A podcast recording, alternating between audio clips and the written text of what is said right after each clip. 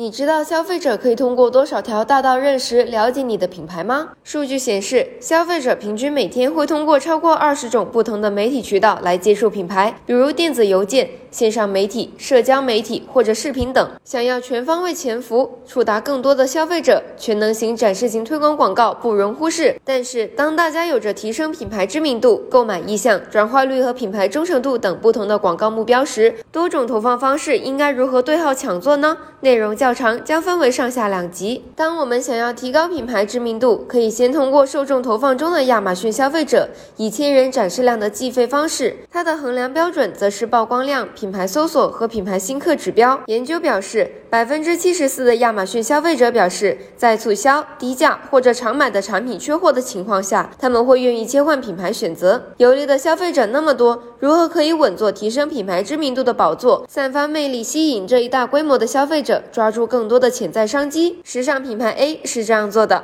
：A 品牌选择十件不同的女士时装产品，并创建一个展示型推广广告，选择受众投放中的亚马逊消费者中的相关群组，来吸引浏览相关内容的潜在消消费者。亚马逊会自动选择对这些产品感兴趣的受众，或者有过相关行为的受众，在站内外进行投放。对于提升认知度来说，展示型推广的一大优势就是不需要局限于产品所在的品类，可以扩大范围，吸引品牌外受众，最终推动附加销售。例如，A 品牌还选择以时尚和历史书籍感兴趣的女性作为测试人群，投放某书刊的 A 层页面，并调整自定义标题为。It looks so classic. It defends an air 来吸引时尚品类外的人群，无形中让渔网撒得更远。我们还可以通过投放受众投放中的亚马逊消费者和购买再营销，以及内容相关投放的商品和品类定向。以点击计费方式观察其带来的点击和点击率，判断它为了我们吸引了多少流量。除了日常散发魅力，在关键时间节点更要卯足劲去吸引高相关度的潜在客户。例如，在大促的预热阶段，